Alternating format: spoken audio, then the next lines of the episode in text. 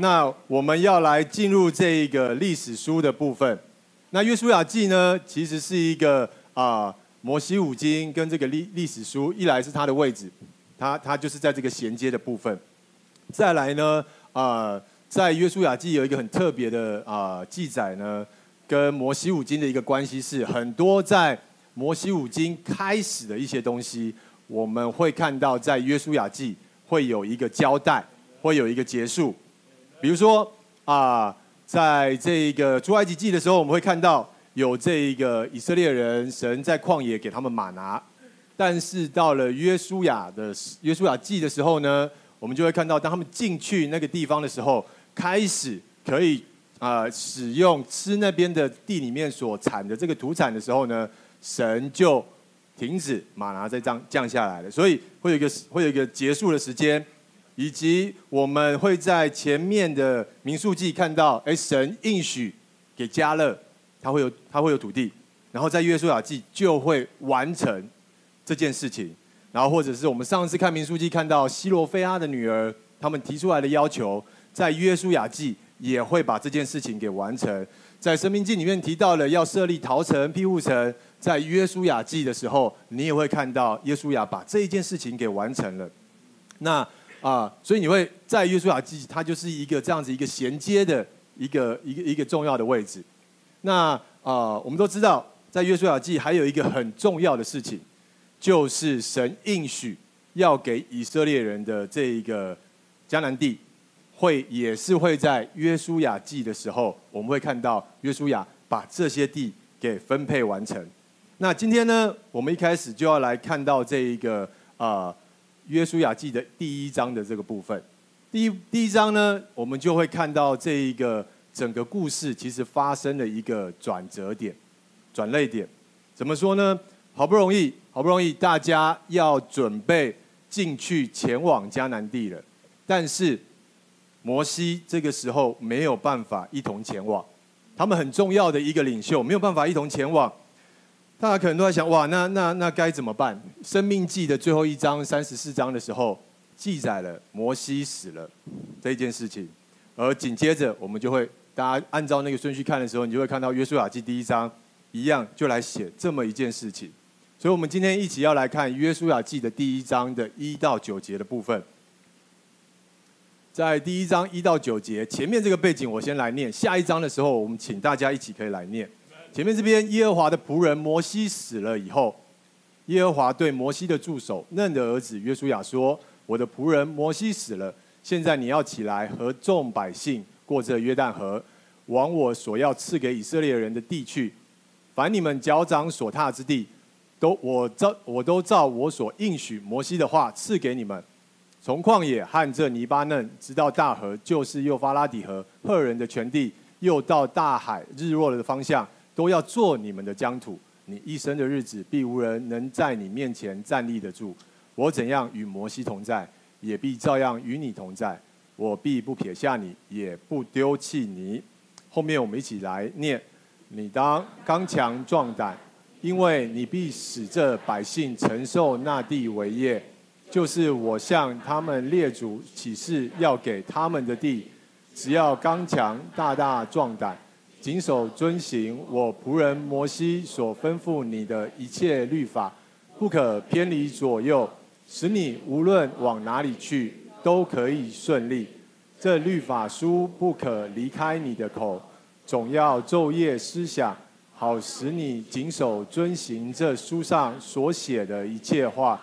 如此，你的道路就可以亨通，凡事顺利。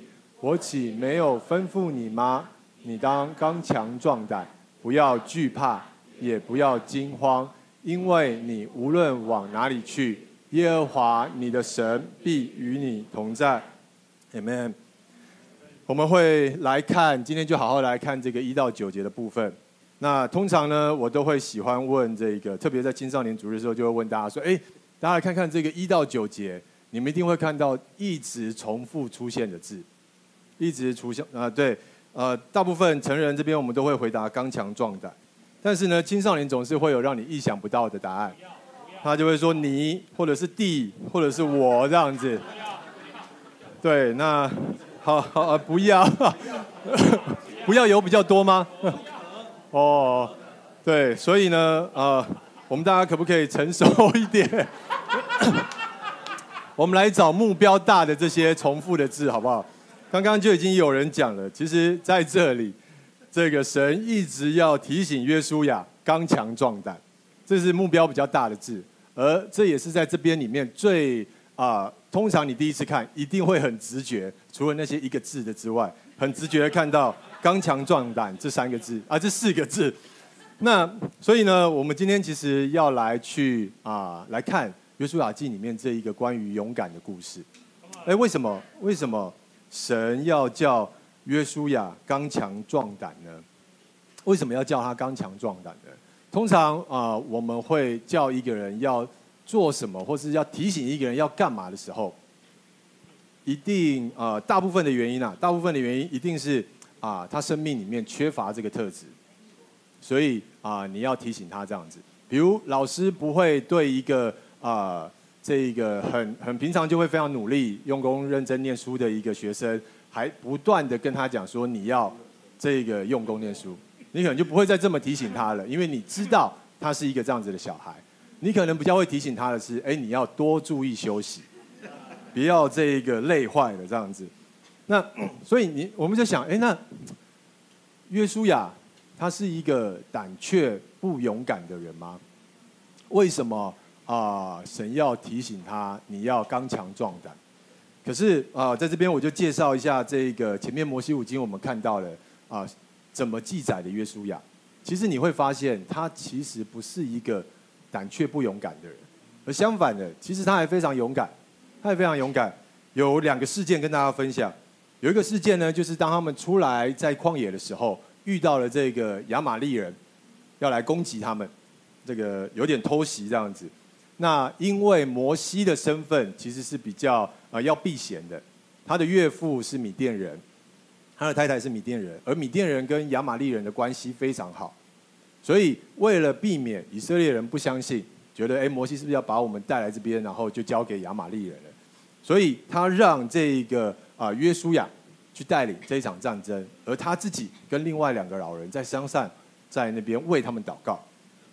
所以你看到，哎，其实在这场战争里面，约书亚他其实是非常勇敢的。那还有一个事件，也是我们在看前面一定会记得的一一个故事，就是有十二个探子去探这个迦南地的时候，摩西派了十二个探子要去看，哎，神要给我们的这个应许之地是什么样的地方的时候呢？结果当大家回来分享那边的状况的时候，然后越分享越分享，下面台下的这些啊、以色列人。开始紧张哇！那个地方没错，地产丰富，但是那里的人好像很厉害，我们应该去那边就是送死了。而这个时候，就唯二的两个人非常的有信心的起来对抗这些所有群众的声音。他说了不一样的这些声音，一个人是加勒，而另外一个人就是今天这个故事的主角约书亚。他说出不一样的声音。他告诉大家：“哎，其实我们真的可以进去，神应许我们，我们一定能打胜仗。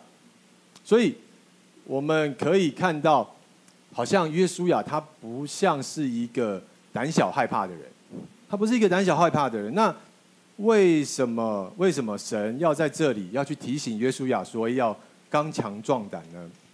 那我们为什么在一开始要来好好的回答这个问题？”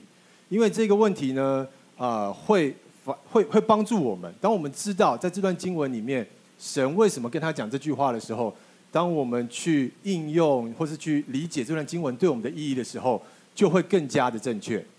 因为其实这段经文实在是太受大家欢迎了。这个呃，YouVersion 上面的一个统计，这应该是前十名全球这一个基督徒喜欢用的经文。那为什么他那么受欢迎？其实也不难理解，因为生活总是有太多时候很需要勇敢。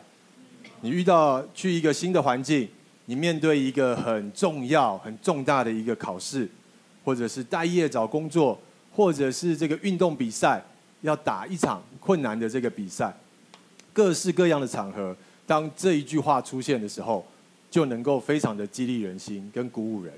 所以呃，但是我们要来看一看，那到底在这边神是在什么样的情况跟约书亚说了这句话呢？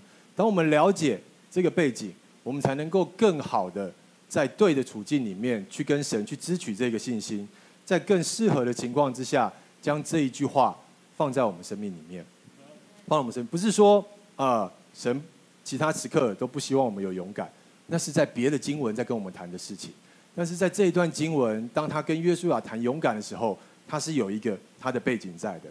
我们就来看为什么在这里神要叫约书亚刚强壮胆呢？在经文的第六节，他是这么说的：他说，你当刚强壮胆，因为你必使这些百姓呢承受那地为业。他在这里，我们刚才说过了，约书亚在摩西的时候，他是一个很好的助手。他可以很有信心的跟着摩西，没问题，我们一起进去。但是神在这里告诉约书亚说：“没有，接下来你要成为这么一个人，你要成为这么一个人，要接下摩西的棒子，然后你呢的这一个所作所为会影响这么一大票的人，这一群人能够跟着你一起去进入那迦南地，得地为业。”在这里。在这里，神对约书亚的这一个呼召，而因为要回应这一个呼召呢，神告诉他，你需要刚强壮胆。这一个呼召呢，很需要约书亚刚强壮胆。我们可以想象，其实一个在约书亚那之前，当一个很有信心助手的时候，为什么换了一个环境之后呢，他会变得其实不是那么勇敢的？那我举一个例子，好比去年的时候的世界杯，大家都知道冠军队是这个阿根廷嘛。我相信对阿根廷的队伍里面的这些球员，跟着梅西一起踢球，他们一定满怀信心的觉得这一次世界杯要来要来夺冠。可是如果梅西在这个参加比赛前突然没办法了，那突然要叫其中一个啊队员起来要当队长。他之前很有信心跟着梅西，跟他现在有没有有没有信心要带着大家去得到这场冠军是不一样的事情。而在这里，约书亚他就是面对一个这样子的状况，他看到他心中所敬佩的这一个领袖，也都有可能有失误失败的时候，他也看到了他的这些以色列的百姓们，这些以色列的同胞们有多么难的被带领，他其实很害怕。他可以很有信心做一个助手，但是神对他的呼召是：你要做那一个能够让百姓得地为业的人。这一个回应对神的呼召的回应，需要他刚强壮胆。但是神也明白约书亚他会有的担心害怕，所以他也亲自跟约书亚讲说：啊，我会与你同在。神给他的信心是：我怎么跟摩西在一起呢？也怎么样？一定跟他在一起。我们从另外一段经文来看，当神对人有呼召的时候，我们真的都会需要那一个刚强壮胆的心。从另外的经文来看，你会看到更多。你可能觉得，哎，那其他人呢？其他以色列人呢？在生命记的三十一章的六到八节，在这里也是摩西所说的话。他对两群人说话，前面蓝色的字对的是。以色列人，你们当刚强壮胆，因为你们也是被神呼召要进去那一个迦南地的应许之地，所以他同样对以色列人有这一个呼召，也同样对约书亚来讲，你当刚强壮胆。虽然角色不一样，虽然角色不一样，但是每一个人要去回应神的呼召的时候。神都让我们看到，其实我们需要这一个刚强壮胆。角色虽然不一样，但是我们都需要刚强壮胆来回应神的呼召。其实神非常清楚我们的需要，他会知道在什么样的位置上面特别能够锻炼到我们对他的一个信靠。同样一件事情要进入迦南地，但是他把约书亚跟其他人放在不同的位置。对我们也是，我们可能也在不同的位置，但是那一些位置也都会有神要去锻炼我们、去信靠他的时候。跟大家分享这一个、呃一个一个在台湾这一个偏乡教育很有名的一个人刘安婷，有些人可能听到听听过，他是这个 Teach for Taiwan 的 TFT TFT 的这个创立者，他解决了这个偏乡教育的这个师资缺乏的一个问题。那这个非营利组织呢，他们每年都会招募一些热情的年轻人，然后去培训一个月之后呢，送他们到偏乡去当两年的老师，而且在这个当中会持续的去提供给这些老师辅导。这些老师可能不是从正规的师范或是教育学程里面出来的，但是再透过这个组织，他们就能够去到这个偏乡，能够带给这些啊偏乡的小孩一些教育资源。那在有一篇采访呢，有人就问他说：“哎，为什么你在二十五岁的时候会回台创立 Teach for Taiwan 呢？不留在美国去享受他那时候已经有一份还不错的这一个薪水的一个工作？”那他的回答，也就是他回答是这么说的：“他说，其实他有些时候也很难解释为什么心中会有这种想法，为什么会对于这一件事情这么难以忘怀。”然后他就开玩笑说啊，都是神害我的。怎么说呢？他说，其实如果没有神，他的人生抉择可能简单一点，因为他已经得到了世界上看为最好的东西了。如果没有这个信仰，他也不需要面对这些困难的选择。但是同时，他也知道，也因为神，他也才有机会去明白一些更好、更有价值的事情是什么，以及他也知道这一件事情是神给他的呼召。当人要去回应神的呼召的时候，其实真的很需要刚强壮胆。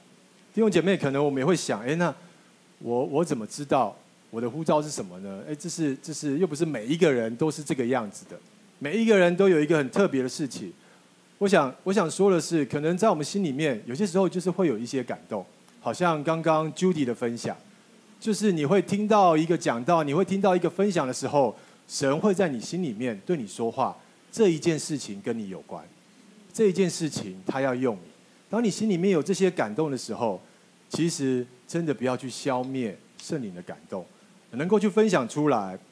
在刘安婷，他对于呼召呢，他在受接受教会的采访的时候，他也说啊，他对呼召有一个有一个这一个体会。他说很多时候呢，基督徒会认为呼召就是好像特特定的一个事啊，很戏剧化的一个启示啊。但是他认为更重要的是察觉，当他自己在做选择的时候，这个到底背后是为了什么？是为了要尊荣神呢，还是要尊荣自己？他选择看见需要回应呼召，并相信不管做什么，不管成败，更重要的是透过自己的经历，让神的大能能够去影响更多的人。这是他对于神的呼召的一个回应。在新约的我们，其实弟兄姐妹，不管怎么样，我们绝对有一个呼召是非常清楚的，绝对有一个呼召是非常清楚的。在马太福音的二十八章十八到二十节，耶稣近前来对他们说：“天上地下所有的权柄都赐给我了，所以你们要去使万民做我的门徒，奉父子圣灵的名给他们施洗，凡我所吩咐你们的，都教训他们遵守。看哪，我天天与你们同在。”直到世代的终结，在啊，耶稣最后的时候告诉了门徒们，这是神对我们的一个呼召。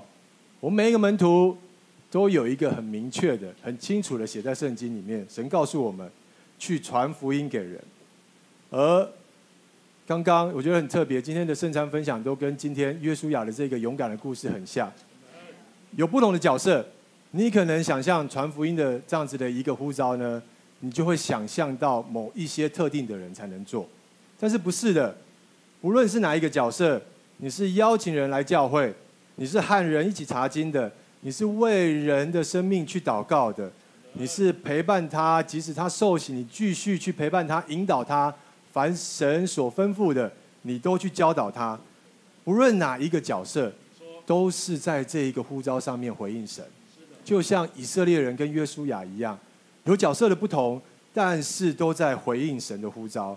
过程中，神也都知道我们会面对的害怕，而就像这边，他也同样告诉我们，他会与我们同在。所以我们可以很勇敢的去回应神的心，神的这一个呼召。接下来，我们就就继续往下看。神他指引约书亚，他告诉约书亚要刚强壮胆。其实这个勇敢和这个世界所说的是不太一样的。这个勇敢不是去证明他自己的能力，不是证明他自己啊、有多么的强大。我们如果约书亚记接下来一直继续看下去的话，你会看到每一场战争基本上都是神做了最大的事情。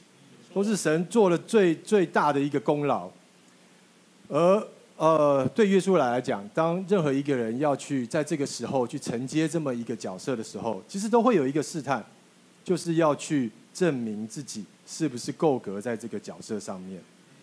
但是神要人去回应他的呼召的时候，不是要去证明我们自己是不是够格在这个角色上，而是去证明让人看见。神是有多大的能力？神跟我们在一起，那所以神要约书亚刚强壮胆的部分，有他特别的指示。神有特别的指示，对于约书亚说：“你该在哪个部分特别的刚刚强壮胆？”正常来讲，我们会想到他要去得地为业，他应该是要在接下来的战役中刚强壮胆，或者他要做一个领导者。他应该要在接下来的带领以色列人上面做一个刚强壮胆的领导者，但是啊、呃，这里都不是神要去提醒约书亚的，不是那些部分不需要，那些部分也需要，但是可能不用神提醒，约书亚也一定都会知道。但是有一个东西就很需要特别的提醒，因为人很容易忽略这么一件小事，可是却是重要的事情。神在这里怎么说呢？他提醒约书亚，只要刚强、大大壮胆，谨守遵行我仆人摩西所吩咐你的一切律法，不可偏离左右，使你无论往哪里去都可以顺利。这是一个容易让人忽略的事情，但是神要约书亚成为一个这样子的人，他要他的生命成为一个愿意照着神的律法指引的人。愿意照着他的处事，愿意照着他的原则来处事为人的，愿意照着神的判断来决定一些事情的祸与福。神的律法被摆在约书亚的生命里面很重要的一个位置。神要约书亚成为一个这样子的人。为什么？啊、为什么要要神会很看重这一点呢？因为。其实神的计划不是只是让以色列人出埃及，然后进迦南。简单讲，可能是这个样子。这也是很多的呃勇敢的故事会特别描述的。哇，我离开了一个很大的强权的压迫，进入一个地方的时候，我又把那地方的人这一个所有的这个敌对的势力都攻击了。这是一个很勇敢的故事。但是神对以色列人的计划不是这个样子的。神是要把他们带离开来，不用做埃及人的奴隶，有一个地方可以安身立命，在那个地方去成为一群能够彰显神的美善的子民。这是神完整的计划，这也是为什么在出埃及之出埃及记之后，又有立位记，又有生命记，不然就不需要这些东西了。神要的是塑造这么一群人的生命，让这个世界看到认识神是有多么不同的。而约书亚，他要带领这么一群人，他带领这么一群人，他要先成为这样子的人，他要先成为这样子的人，要能够啊谨守遵行神的律法，很需要勇敢，很需要勇敢。大家想一想，真的吗？在我们的环境里面，我们要遵行神的律法，按照神的原则来去处事为人，用神的判断来决定事情的好坏，以主喜悦的方式来处理这个状况，困难吗？困难吗？很困难的。我们生命要照着神的律法去行呢，不偏离左右，这真的不是一件容易的事情。我们来想一想，以色列人要进入那个迦南地。他周围的文化是怎么的与他所接受的这个神的律法是不同的。周围的那一个迦南地的文化是敌对神的一个文化，在那里非常盛行着宗教卖淫、性的崇拜，还有甚至会把活人拿来献祭，把小孩拿来献祭，这些东西充斥着在那一个地方。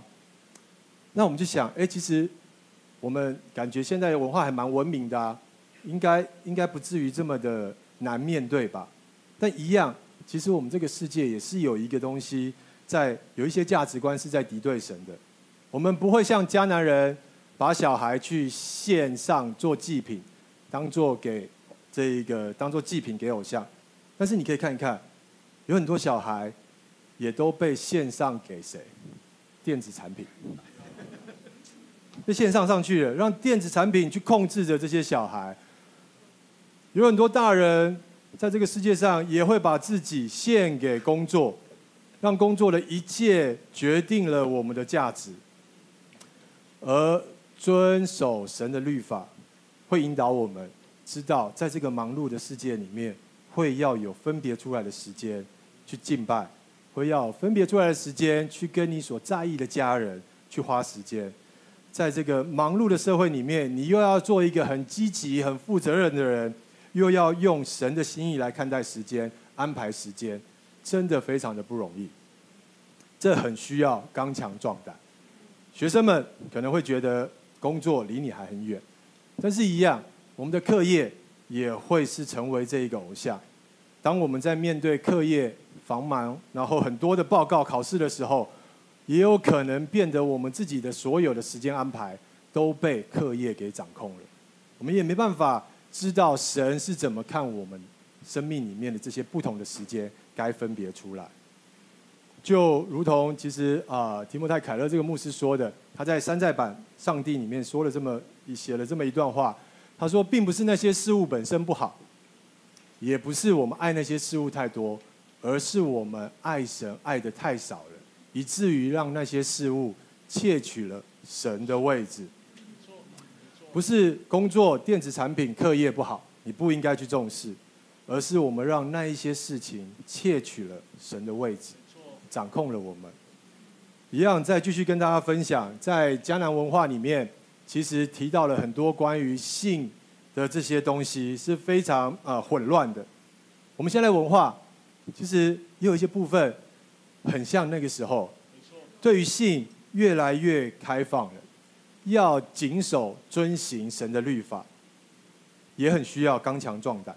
可能对于啊、生活在一个相对保守文化长大的一些年长们，对你们来讲，要去刚强啊，要去谨守这么一件事情的困难度稍微没那么难。但是我想跟你们分享，其实对于现在的年轻人来说，去面对这件事情，其实是一个很大的挑战。我听过一个姐妹跟我分享，说她在以前大学生活的经历。她说有一次，他们大学几个好朋友坐在一起，就是聊天，然后突然有人就开了一个话题，就开始再去聊，呃，大家跟男朋友、女朋友在床上的事情，而且大家一点都不在意在众人面前去聊这些事情。然后呢，在聊的过程里面呢，就有一个啊、女孩子就很。很很不好意思的去说，去去分享。那她跟她男朋友还没有发生关系呢。然后这时候所有的人就在数落这个女生的价值，认为她不够努力，认为她不够展现自己的魅力，所以男朋友才不碰她。然后这个女同学就非常的焦虑跟不安，她很怕自己好像就是大家所说的这样子的人，很怕跟不上大家的这些东西。然后这个姐妹。在这过程里面，听到他非常的挑战。他知道他不是认同这些东西的，但是他也不知道他该怎么去去去说。然后好像大家对这些事情很习以为常一样，很习以为常一样。可能对于学生们，对你们来讲，这些就是生活发生的日常。你的同学可能也都会在讲这些东西。他也很害怕，他表达他的想法会被别人笑，是那一个可可笑上个时代的人。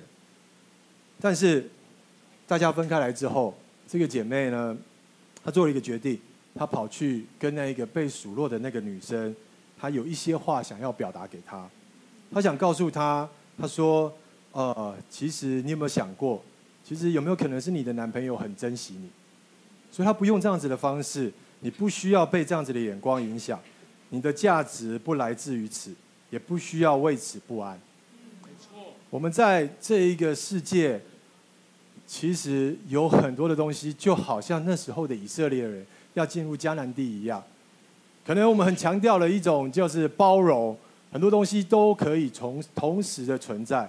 但是这是神在那个时候特别提醒以色列人，你要谨守遵行神的律法。你要谨守遵行神的律法，他很需要刚强、大大壮胆的去遵行神的律法。神对我们来讲也是一样，这样子的提醒我们。而且他说，当这样子之后，他会使你无论往哪里去都可以顺利。所以我这里特别要讲一下，无论往哪里去的，无论是什么意思？他不是说你这样子，你的工作、课业都可以非常的顺利。无论不是指任何的事情，无论还是在指着在这边所说的，无论指的是所有与神的使命有关的事情。神在乎他的使命，在乎他对人的呼召。这个无论你往哪里去，是指着关乎他的使命的事情。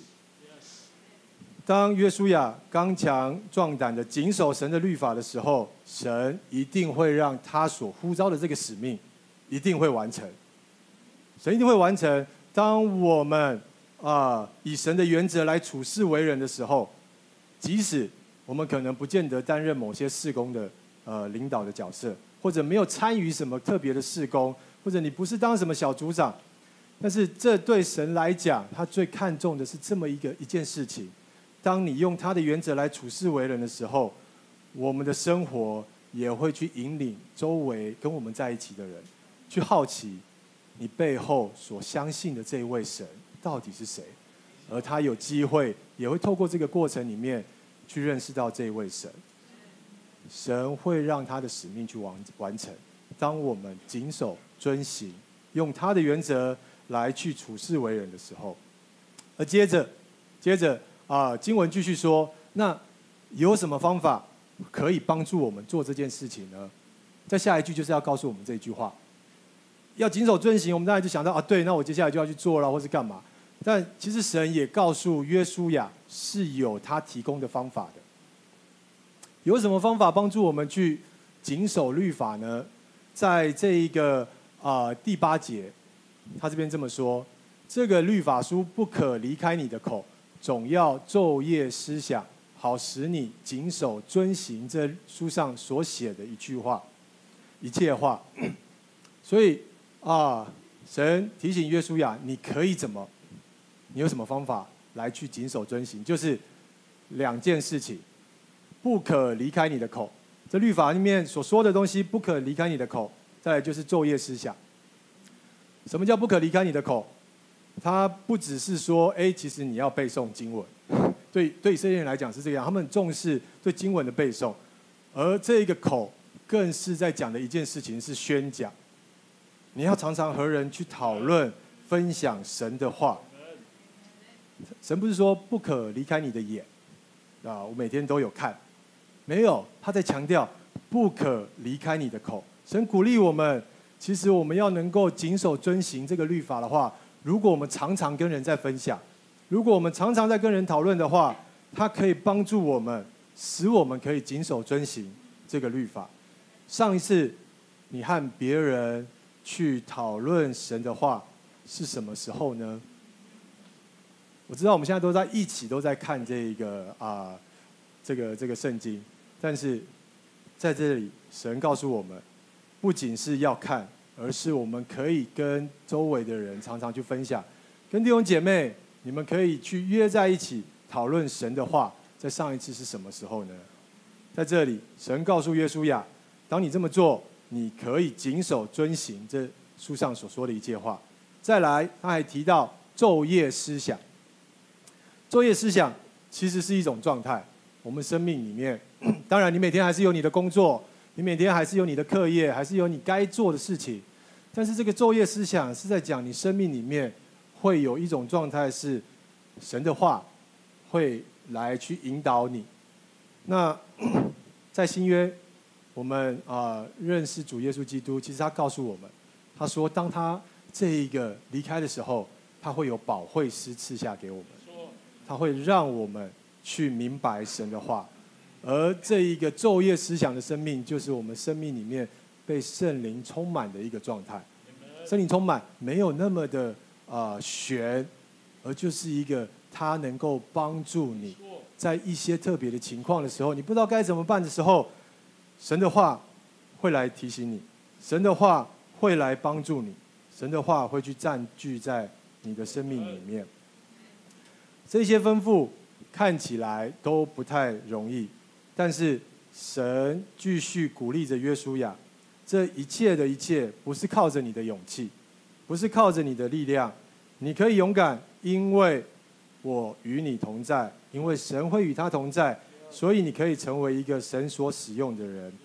因为神与他同在，所以他可以遵行这个律法。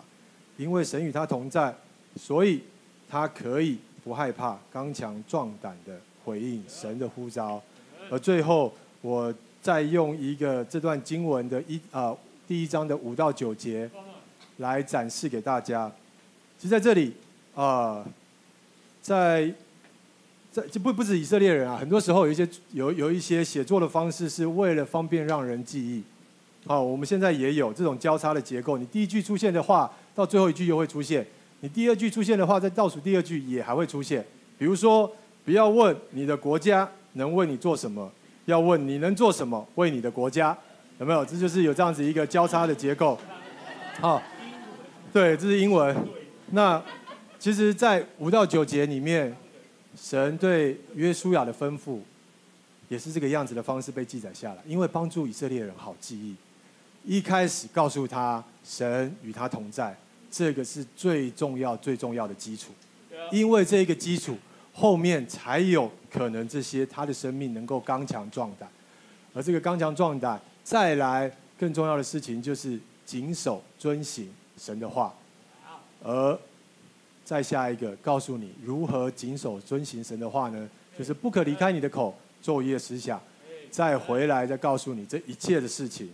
所以啊，五到九节让我们看到神所说的一个勇敢的故事是这个样子的。弟兄姐妹，我们可以勇敢，因为神他说了这么一件事情，他是信实的神，他与我们同在。我们可以勇敢，我们可以。去活出他的呼召，成为神所使用的人，而神与我们同在，我们可以勇敢，我们可以勇敢的去在这个世界上分别为圣。最后，我们就请俊明来带领我们唱最后一首诗歌。